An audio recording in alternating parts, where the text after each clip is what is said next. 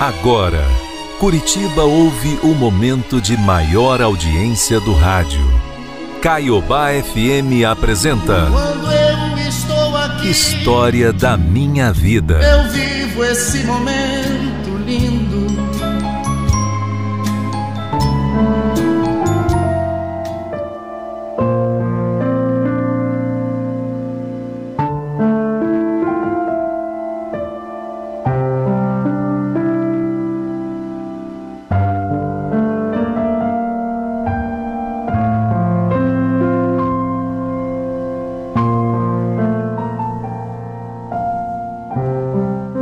Quando você ama muito uma pessoa, você nunca espera que ela seja capaz de te machucar. Mas a vida. A vida me mostrou que só aqueles que a gente realmente ama conseguem tirar o nosso chão completamente. Quando eu consegui arrumar o meu primeiro emprego, a minha vida toda mudou. E mudou muito por eu ter que trabalhar durante o dia. Eu passei aí a estudar de noite. E foi assim que eu conheci o Mateus. Ele era um ano mais velho do que eu. Mas a gente vivia se encontrando, conversando durante os intervalos e fazendo amizade.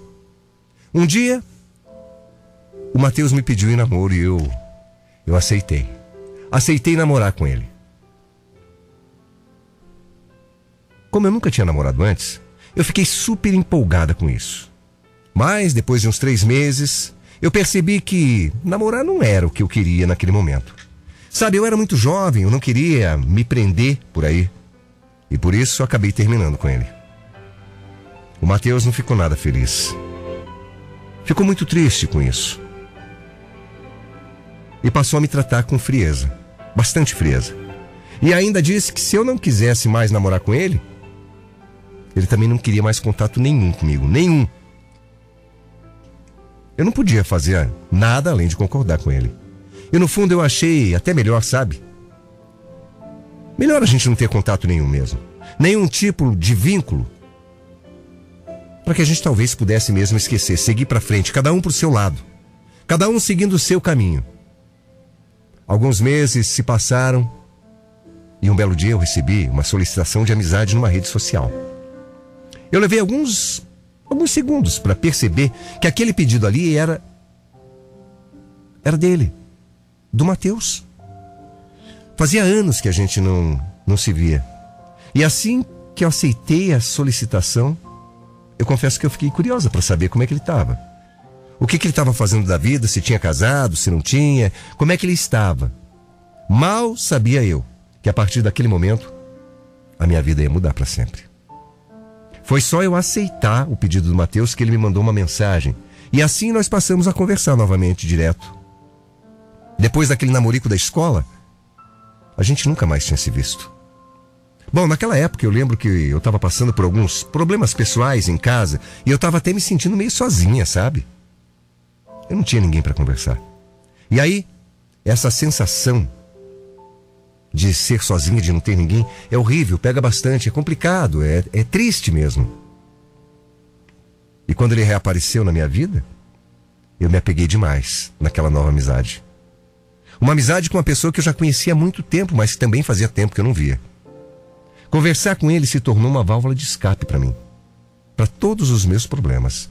E ele fazia os meus dias menos sombrios. Depois de vários dias conversando por mensagens, eu e o Mateus marcamos de nos encontrar. E quando chegou o dia, eu fiquei um pouco. um pouco com vergonha, sabe? Mas foi tudo tão bom, tão divertido, que naquele mesmo dia a gente passou a se ver mais. Marcamos um segundo encontro, que também foi maravilhoso. E no nosso terceiro encontro, Mateus me surpreendeu. Olha, Kelly, que, que, você, que, que você pensa hoje em dia sobre relacionamento, hein? Sobre namoro? Ah, Mateus, assim, ó, eu. Eu acho que eu já tô até. Já tô até no momento bom, sabe? Para encontrar alguém, para me relacionar de novo. Ah, é? Bom saber. É, agora eu me sinto mais madura, sei lá, eu acho. Eu acho que hoje eu tenho cabeça para isso, entendeu? Que bom. Que bom saber. Porque eu tenho pensado muito em você. Olha, eu quero te dizer o seguinte. Desde que eu te encontrei, sei lá, será que, que de repente aquele nosso passado, a gente, a gente não podia reatar? Eu fiquei com um pouco de medo de falar para você, não sei como você reagiria, sei lá. Ó, oh, você quer voltar a namorar comigo, Kelly? E eu aceitei o pedido. Porque eu estava gostando bastante de sair com ele. Porque mesmo depois de anos, eu vi que ele e eu nós tínhamos uma conexão muito boa. Nós namoramos por seis meses e apesar de alguns problemas que nós tivemos com a família dele, que não aceitava a nossa relação de jeito nenhum por conta da minha religião, ele me pediu em casamento. Mesmo com essa questão familiar, eu aceitei o pedido. E os pais deles passaram a implicar demais comigo, sabe? Eu sofri. Eles chegaram até a fazer ameaça. Falaram que não iriam no nosso casamento. Mas graças a Deus, nas, na hora de casar, eles apareceram sim. A cerimônia foi bem simples, mas foi perfeita. Do jeitinho que eu sempre sonhei. Já na festa aconteceu uma situação que me deixou assim bastante incomodada, bastante preocupada, sabe? A minha sogra do nada virou para mim e disse que eu deveria ter cuidado com o filho dela. Porque eu poderia um dia roubar tudo que ele tinha. Como é que é, sogra? Eu roubar? Não, minha filha, você entendeu errado. Ele é meu filho, mas eu vou dizer para você. Um dia ele pode roubar tudo que você tem. Como assim? Eu não entendi. Ela falou isso de um jeito que fez eu me sentir um, com medo, sabe? Um arrepio na espinha. Eu tentei não dar muita bola, segui minha vida. E depois de casados, eu e o Matheus passamos a ter uma conta conjunta. Usar o mesmo cartão de crédito para tudo. Na época, eu até parei de trabalhar porque ele me pediu. Bom, como eu ganhava menos de um salário mínimo, não fazia muita diferença naquele momento, né? já que o meu marido tinha uma renda muito boa e a gente tinha uma vida bem confortável. Ele até se tornou sócio do meu pai em alguns negócios e a nossa situação foi ficando cada vez melhor. A vida com Mateus era boa. E assim foi por anos. Até que um dia eu descobri que eu tinha um cisto na minha tiroide. E foi aí. Justamente aí que o meu casamento começou a desandar. Quando apareceu essa doença. Assim que eu recebi o diagnóstico médico, os médicos avisaram que eu teria que fazer uma cirurgia e apesar do medo que eu senti, eu consegui encarar tudo com uma tranquilidade muito grande, porque eu sempre tive muito apoio da minha família e de Deus. Mas o Mateus não cuidava de mim. Não com tanto amor, com tanto carinho. E conforme o tempo foi passando, alguma coisa começou a mudar, sabe? Eu não sei o porquê. Mas a questão da tiroide me fez ter problemas hormonais. É.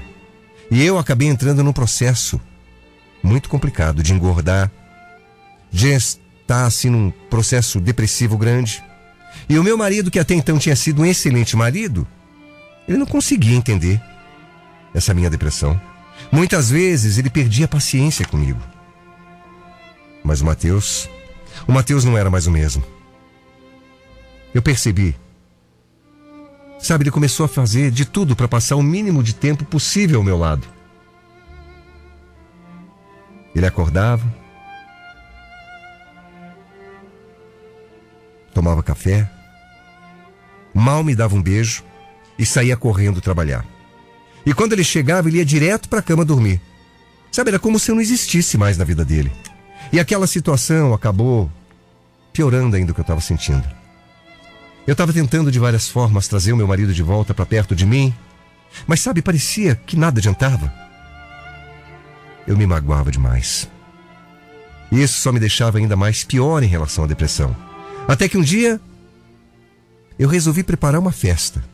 É, uma festa surpresa de aniversário para ele, para ver se animava. E aí chamei alguns amigos dele para ver se eles podiam me ajudar. Pela primeira vez em muito tempo, eu estava empolgada de verdade com alguma coisa que eu sentia que ia dar certo, aquela festa. Ia ser demais, sabe? Aquela festa ia fazer com que a gente se entendesse de novo. Sei lá. Ele ia me ver feliz, animada. Sei lá, tentar sair daquela depressão. Eu tinha esperança de que aquela festa fosse melhorar nossa vida. E eu faria aniversário daqui a, daqui a poucos dias, antes do Mateus. E foi justamente antes de fazer a festa para o Mateus, com a minha história, que eu levei o maior susto da minha vida. Que tudo mudou. No dia do meu aniversário. O que é isso, Mateus? O que, que você está falando? É, é isso mesmo. Olha, para mim não dá mais, sabe? Não dá. Não tem mais cabimento, sabe? Não dá mais para mim. Eu não quero mais continuar nesse casamento. Não dá o quê, Mateus? O que que tá acontecendo? Olha, é... você quer terminar comigo? Assim, do nada, sem mais nem menos? Não é sem mais nem menos, não é. Eu já tô, eu já tô no meu limite, sabe? E não é de hoje, eu tô com o saco cheio já disso. E você não quer nem tentar sentar, conversar? Não. Eu não quero mais tentar, eu não quero conversar, eu não quero mais nada, eu não aguento. Ponto final, chega. Fim da linha, para mim deu. Eu fiquei completamente chocado. Tudo bem que a gente estava tendo problemas. Que eu, sei lá, não estava no meu melhor. Mas ele tinha que terminar comigo. Porque eu estava tendo depressão, problema de tiroide, porque tinha engordado um pouquinho. É isso então. Sabe, eu não tinha culpa de todo aquele jeito. Mas para ele era tudo uma grande frescura minha. Ele dizia que eu não me esforçava para melhorar. Meu Deus, como ele foi tão insensível assim, sabe? Sem falar na crueldade de terminar comigo bem no dia do meu aniversário. Por que, que ele fez um negócio desses, hein? E o pior é que parecia que ele nem se importava. Ele estava totalmente apático, como se tivesse terminado um namorico de adolescente, sabe? Ele não estava nem aí para mim. Nem para os anos de casamento. Sabe quando você olha para si e percebe que aquela pessoa que você ama não é mais a mesma que você conheceu há anos atrás? Simplesmente você não reconhece mais a pessoa? Eu, sinceramente, eu ainda tinha algum tipo de esperança que aquilo não fosse real. Eu achei que ele ainda poderia parar para pensar direito, sei lá, pudesse em algum momento reconsiderar. Mas não. Não. E depois disso, eu falei para ele pelo menos esperar alguns dias, porque eu tinha preparado uma festa de aniversário para ele. Falei para ele esperar. Ele ficou meio assim, aceitou ficar alguns dias e disse que depois da tal festa ele ia embora. E realmente, Dias depois, a festa aconteceu. Mas aí não tinha mais surpresa, né? Todos os nossos amigos estavam ali. E eu. Eu também estava com meu coração em pedaços. E não teve jeito. No dia seguinte, ele cumpriu o que falou. Pronto, Kelly, pronto. Ó, já cumpri o que eu falei. Fiquei na festa, agora vou arrumar minhas coisas e vou embora, tá bom? Aliás, eu já tô indo. Você tem certeza disso, Mateus? Tenho. Tenho certeza como nunca tive tanta certeza na minha vida. Escuta aqui, olha para mim, vai. É isso mesmo que você quer fazer? Você não quer? Não quer tentar fazer as coisas mudarem? Olha, Kelly, eu tenho certeza absoluta que eu estou fazendo do fundo do meu coração o mais certo. Eu sei, eu tentei, sabe? Tentei. Tentei.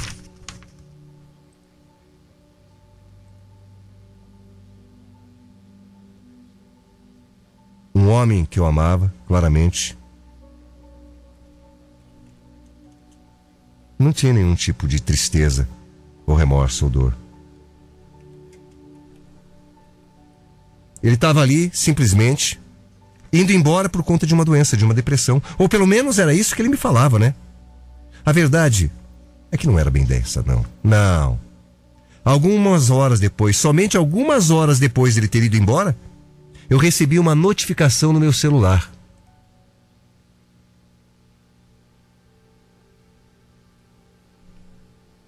E aí eu descobri a verdade.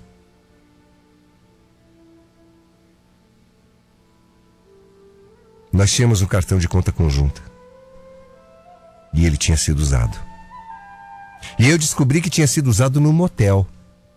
Somente algumas horas depois dele ter saído de casa. O Mateus já estava com outra se divertindo. Eu entendi que aquele caso já devia estar acontecendo há muito tempo. Eu fiquei tão mal, mas tão mal. Eu estava tão acabada com tudo que nem força para confrontar o Mateus eu tive. E para piorar a situação, eu descobri ainda que a mulher com quem o Mateus estava não era uma mulher comum qualquer, não. Ele teve coragem de me trair. Trair a esposa com a minha melhor amiga. Eu fiquei completamente perplexa, sem reação. A verdade é que ali eu ainda tinha um tipo de esperança, né? De voltar com ele. Mas quando eu vi a notificação do meu cartão de crédito sendo usado no motel, eu perdi toda a esperança de voltar com ele. Como eu estava sendo idiota. Como eu estava sendo burra. Foi tão doloroso. Olha, quem já foi traída sabe. Quem já passou por isso sabe. Mas eu vou contar uma coisa para você que está me ouvindo agora. Preste bem atenção. Preste bem atenção. Todos nós temos medos. Mas a verdade é que o fim nem sempre é algo ruim. Porque às vezes ele abre espaço para o novo acontecer. Sabe, eu descobri que o Mateus tinha sido tão canalha comigo, fez alguma coisa dentro de mim mudar e eu percebi que eu tinha me esquecido.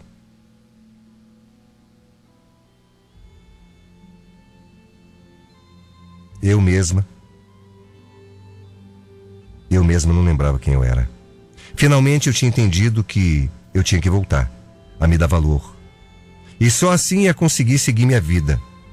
Feliz. Finalmente. Com o tempo passando, eu consegui me reestruturar. Arrumei um novo emprego, saí da depressão. E quando meu divórcio saiu, eu decidi dar uma chance pro amor novamente. E acabei conhecendo outro cara, chamado Juliano. Eu me apaixonei. E hoje, faz exatamente quatro anos que nós estamos juntos novamente. Eu e a felicidade.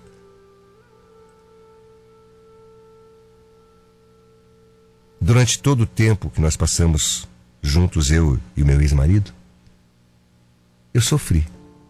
Mas aprendi também a me dar valor.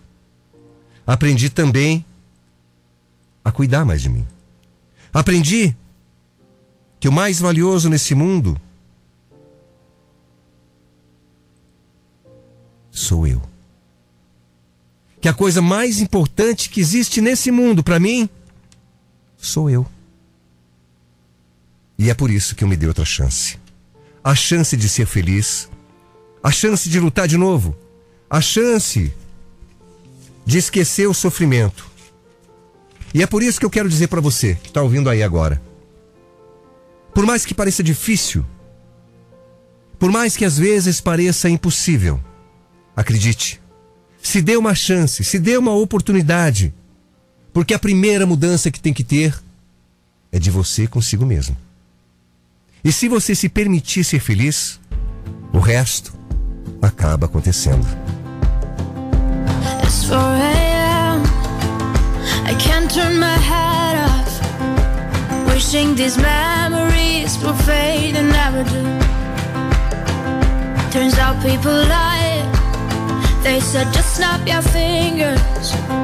As if it was really that easy for me to get over you. I just need time. Snapping one,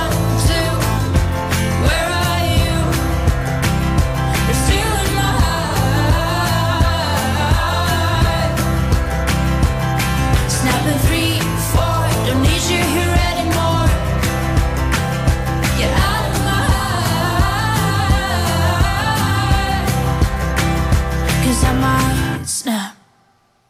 I'm writing a song so this is the last one. How many last songs are left? I'm losing count. Since June 22nd, my heart's been on fire. I've been spending my nights in the rain trying to put it out. So I'm snapping one,